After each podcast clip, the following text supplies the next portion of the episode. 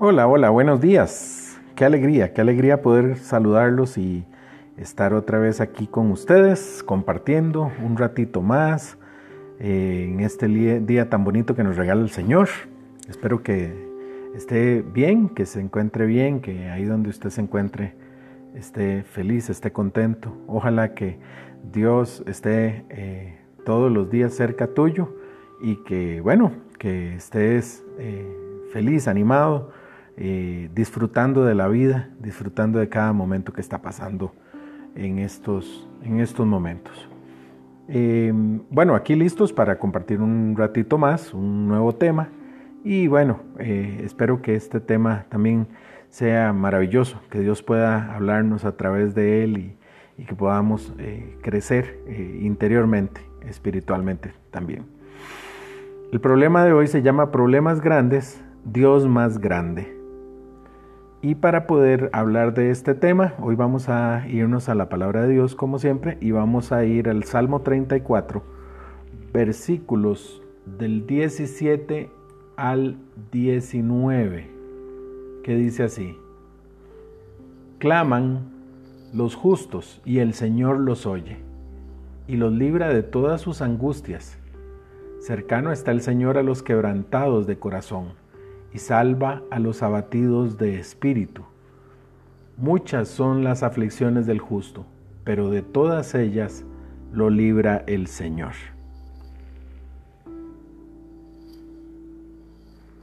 Qué bonito eh, pensar que ante las situaciones más difíciles que podemos afrontar, donde ya las fuerzas nuestras no dan, donde ya nosotros hemos hecho lo, lo humanamente posible, descubrir que tenemos también el recurso de, del, apoyo y de la, de la, del, del auxilio de Dios.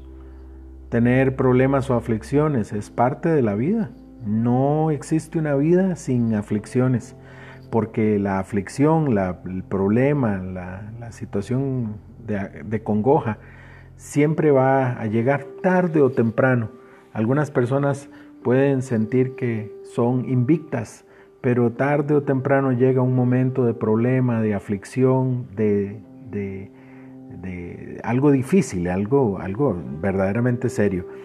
Los problemas normales pueden venir y, ir y venir y ser de la vida cotidiana, pero la verdad es que a veces hay problemas en donde uno, como decimos popularmente, chocamos con una pared pegamos con una pared y ya eh, es infranqueable. Tenemos que empezar a tratar de resolver las cosas y normalmente cuando encontramos que los problemas son enormes, gigantes, este, no podemos resolverlo. Quizás vos estás pasando una situación difícil en este momento. Quizás en este momento estás pensando que, que no puedes hacer nada para evitar eh, un, una enfermedad, que no puedes hacer nada para evitar un despido, que no puedes hacer nada para conseguir ese dinero que necesitas, que no puedes hacer nada para evitar que, tu familia se, rompa en pedazos, que no puedes hacer nada para evitar que,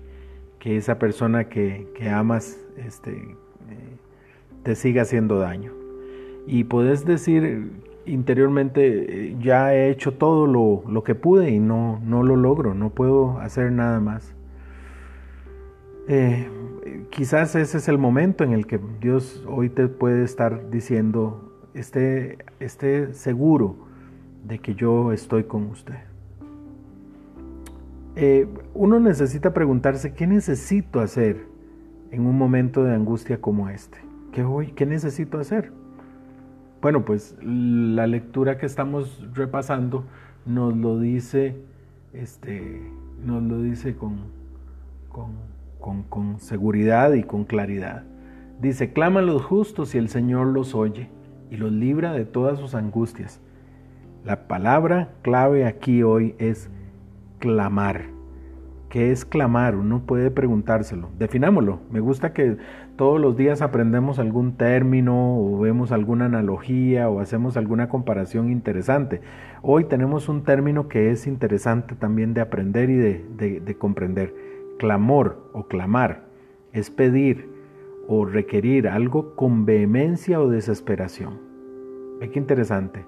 Pedir o, solicitar, requerir, necesitar algo con vehemencia o desesperación. Vehemencia es esto que demasiada insistencia, con mucha necesidad, con mucha intensidad.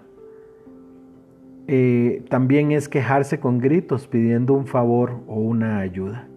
Eso es clamar. Y precisamente lo que el versículo, la cita de hoy nos enseña es clama. Claman los justos y el Señor los oye. El Señor está atento a nuestras necesidades, pero Él quiere que se las, se las externemos, que se las pidamos, que seamos elocuentes. En ese sentido, nosotros no, no, podemos decir en nuestro corazón, ah, yo sé lo que Dios quiere de mí. Dios necesita saber de nosotros lo que, lo que nosotros pedimos. ¿Dónde está nuestra angustia? ¿Dónde está nuestro dolor? ¿Dónde está nuestro problema? Y Él va a actuar, porque Dios actúa de maneras increíbles, pero también muy específicas. Si usted quiere pedirle a Dios, ayúdame con mi problema, usted tiene que decirle a Dios también cuál es su problema en dónde necesitas ayuda, porque Dios trabaja, actúa de esta manera en nuestro corazón. Muchas veces este, tenemos que pensar que hay alguien que nos cuida. Eh, y ese es Dios, Él es el que está ahí atento a nuestras necesidades y nos va a librar, pero necesitamos decirle a Dios lo que queremos. Algunas veces caemos derrotados y desesperados, renunciamos este, a, las cosas porque ya no podemos más. A veces nos vemos tentados incluso a reclamarle a Dios por nuestra situación. Es casi siempre lo primero. Uno dice, Dios, ¿por qué si yo te estoy buscando de corazón, a mí me pasan estas cosas? Hay que pensar tal vez lo difícil que han pasado personas de Dios su, vida. Pienso ahorita en David, en el rey David, en la historia de Israel. David era un hombre que buscaba a Dios con su corazón y fue perseguido para ser asesinado y fue, este, eh, sufrió grandes persecuciones, tuvo que vivir en una cueva desesperado, sintiendo la muerte cerca de él y él a veces se veía tentado a decirle a Dios, Dios, este, ven en mi ayuda, aquí está mi clamor, ¿por qué me dejas solo y, desesperado? Pero Dios siempre estuvo con él. Y, así es en, en, este ejemplo y en todos los ejemplos que podemos ver, citar en la Biblia, descubrimos que así funciona Dios. Dios necesita que lo busquemos a Él y Él va a llegar en nuestro auxilio en el momento exacto, ni antes ni después. Él siempre estará atento ahí siempre va a estar atento a lo que nosotros necesitamos. En el libro de, en la carta de, Pablo a los, a los romanos, en el capítulo 12, versículo 12, dice, gozándonos en la esperanza, perseverando en el sufrimiento, dedicados a la oración. Ante los problemas más grandes, más altos, necesitamos agachar más y bajar más las rodillas. Tenemos que doblar las rodillas y pedirle a Dios con todo el corazón que venga en nuestro auxilio y clamar a Él con gritos si es necesario, quejarse con gritos pidiendo el favor y la ayuda, requerir algo con desesperación. Dios escuchará nuestra, nuestro ruego y nuestra súplica. Y si está en su voluntad, Él va a, llegar a nuestro auxilio. Así que hay que doblar las rodillas y clamarle a Dios cuando tengamos un problema. Pero no se vale venir a pedirle a Dios en los problemas y olvidarnos de Él cuando no pasa nada. Siempre necesitamos estar doblando las rodillas. Unas veces para clamar, otras veces para agradecer, otras veces solamente para adorarlo y darle las gracias por lo maravilloso que Él es siempre, no solo en los días de la prueba. Nuestro Dios es más grande que cualquier cosa, es más grande que tu problema. Si el problema que tienes tiene solución, entonces encuentra la solución, pero si no encuentras una solución, entonces lo que necesitamos es confiar en Dios y doblar nuestras rodillas. una pregunta para reflexionar el día de hoy. Cuando tenemos un gran problema enfrente, ¿qué hacemos? ¿Desesperamos? ¿Sufrimos? ¿Nos caemos? ¿Renunciamos? ¿Reclamamos?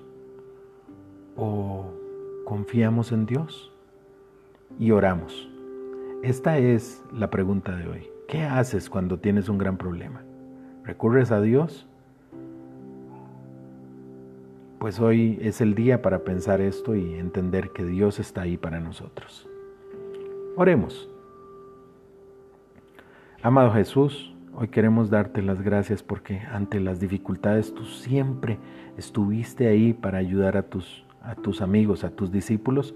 Y hoy, Señor, te pedimos que cuando venga el problema o ahora que estamos pasando cualquier dificultad, estés, Señor, con nosotros. No, permites que, no permitas que olvidemos eh, ese amor salvador tuyo que siempre viene en nuestro rescate.